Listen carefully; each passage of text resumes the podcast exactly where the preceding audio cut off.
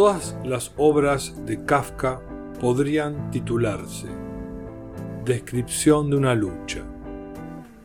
Lucha contra el castillo, contra el juicio, contra el padre, contra las novias. Todos los gestos son defensas o incluso ataques, regates, fintas, anticipaciones de un golpe que no siempre se ve llegar o de un enemigo que no siempre se consigue identificar. De ahí la importancia de las posturas del cuerpo. Kafka nació en Praga el 3 de julio de 1883, en una familia de clase media. Su padre, un comerciante, fue una figura dominante, cuya influencia impregnó la obra de su hijo.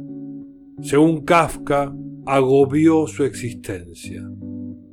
En carta al padre, escrita en 1919, pero publicada como casi toda su obra póstumamente, Kafka expresa sus sentimientos de inferioridad y de rechazo paterno a pesar de lo cual vivió con su familia la mayor parte de su vida y no llegó a casarse, aunque estuvo comprometido en dos ocasiones.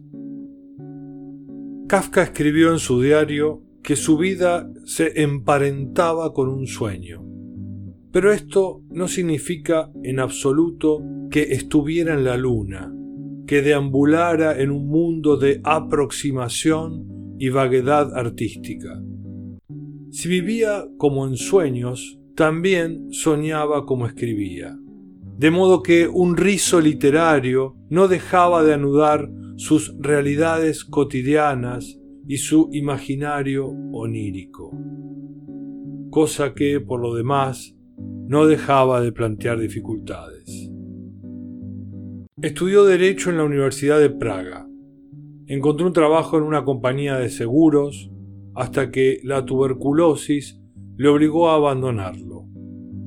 Kafka, que se hallaba a caballo entre dos tipos de sociedad, describió en el proceso sus formas jurídicas más temibles. Primero, la absolución aparente entre dos encierros, típica de las sociedades disciplinarias.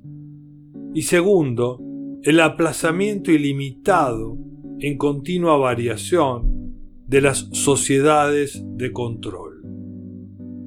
Intentó reponerse, primero junto al lago de Garda y después en Mérano, hasta que tuvo que internarse y murió el 11 de junio de 1924 cerca de Viena. Deleuze y Guattari son los primeros que se han enfrentado analíticamente a la totalidad de la obra de Kafka.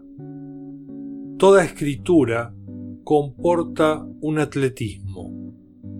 Pero en vez de reconciliar la literatura con el deporte o de convertir la literatura en un juego olímpico, este atletismo se ejerce en la huida y la defección orgánicas.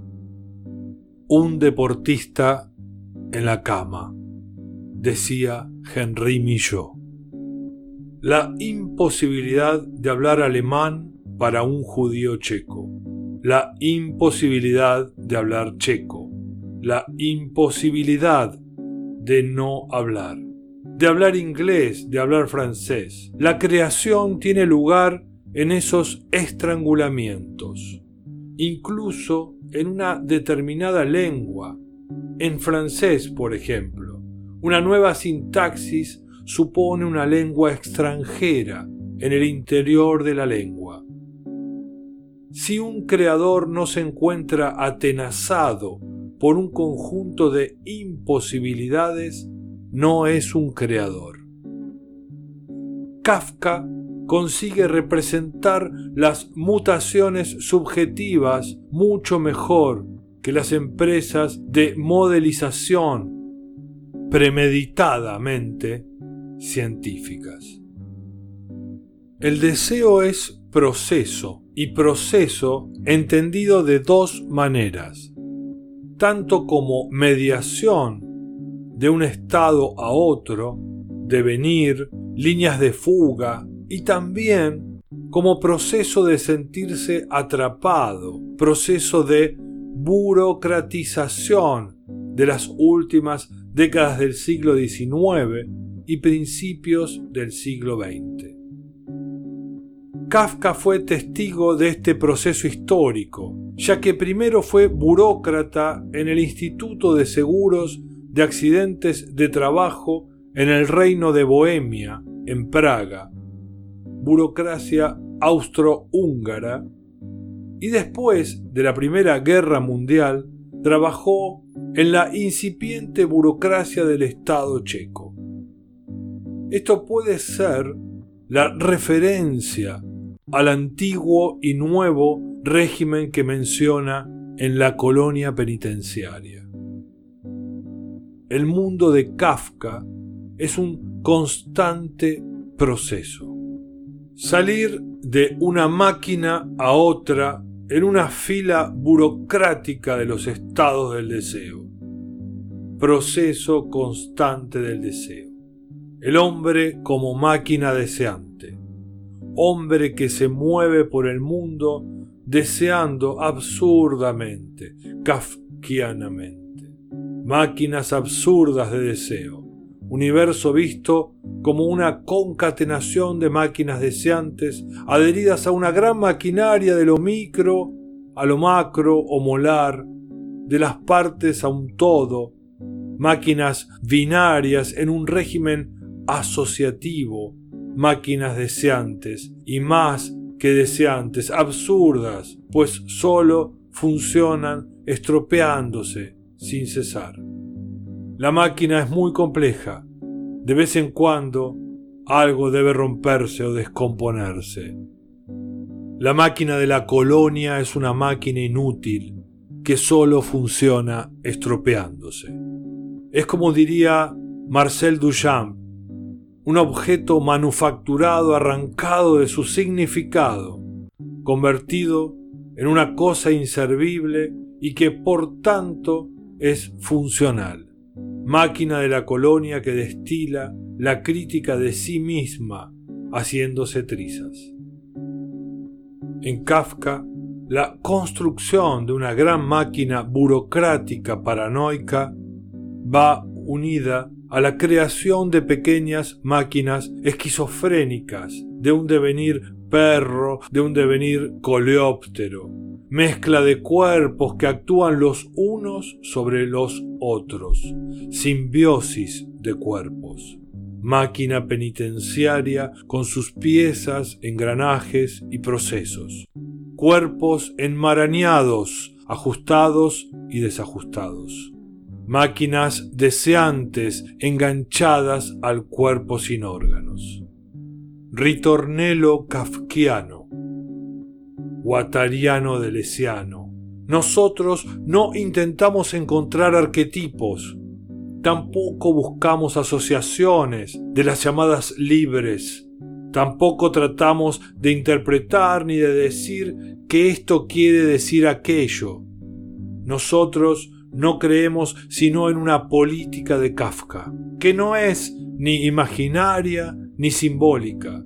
Nosotros no creemos sino en una máquina o máquinas de Kafka, que no son ni estructura ni fantasma.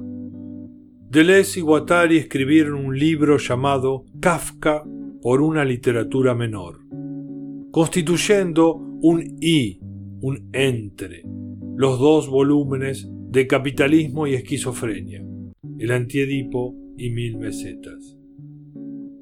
El término kafkiano se aplica a situaciones sociales angustiosas o grotescas, o a su tratamiento en la literatura. ¿Cómo hacer la biografía de Proust o de Kafka? Cuando se escribe, la sombra es anterior al cuerpo, la verdad es la producción de existencia. No está en la cabeza, es algo existente. El escritor emite cuerpos reales. Es evidente que Kafka no terminó ninguna obra. Tal vez como máximo dos cuentos. Tenía cierto ideal de forma literaria, por otra parte bastante clásico, pero cuando planeaba una novela pensaba en Dickens y Kleist. Incluso sus novelas más trabajadas quedaron inacabadas.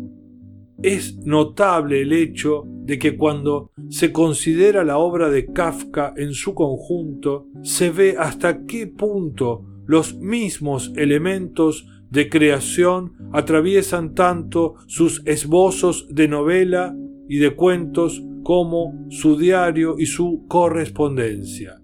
Y todo está siempre marcado por una especie de voluntad latente de destrucción.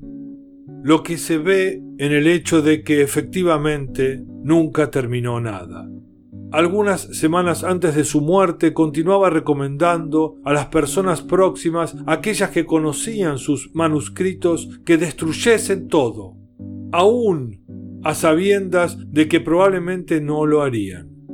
Se puede especular que con ese deseo de no terminación de la expresión, lo que buscaba eran las formas identificables de creación.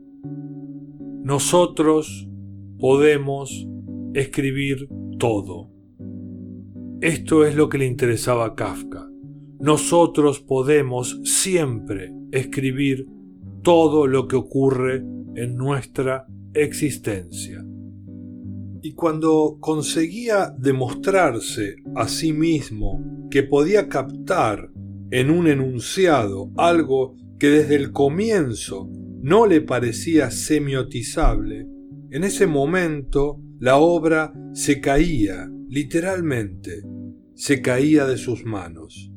Ya había alcanzado su objetivo y la idea de ir más allá de eso, de acabar una novela o un cuento, no le interesaba en absoluto.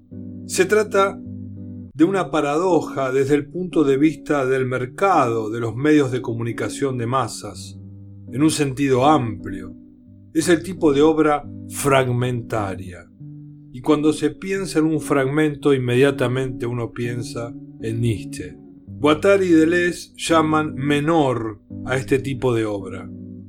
Propiamente este tipo de obra rompe con las grandes identidades literarias que han tenido una gran expansión en los medios de comunicación de masas, tal vez mucho mayor que todas las grandes obras constituidas, cerradas y amarradas en torno a sí mismas. En otras palabras, dice Guattari, este atributo menor para calificar determinado tipo de expresión de carácter local, esta noción de expresión menor en el campo de la producción literaria no es forzosamente sinónimo de un grado en una supuesta jerarquía de tipos de expresión. Hablamos de la producción de una persona que no escribe para alguien, ni siquiera para sí mismo, y que hasta en algunos casos vive su proceso de escritura como algo extraño a su yo, como una suerte de intrusión productiva. Propiamente esa producción singular y menor, ese punto singular de creatividad, tiene un alcance máximo en la producción de transformaciones de la sensibilidad en todos esos diferentes campos que Guattari llamó revolución molecular. Volviendo a Kafka, él nunca se convirtió en un profesional del kafkismo. Después aparecieron muchos profesionales del kafkismo en las universidades y en otras partes. Nosotros no creemos sino en una política de Kafka, que no es ni imaginaria ni simbólica. Nosotros no creemos sino en una máquina o máquinas de Kafka, que no son ni estructura ni fantasma. Nosotros no creemos sino en una experimentación de Kafka, sin interpretación, sin significancia, solo protocolos de experiencia. Un escritor no es un hombre escritor, sino un hombre político y es un hombre máquina y es un hombre experimental.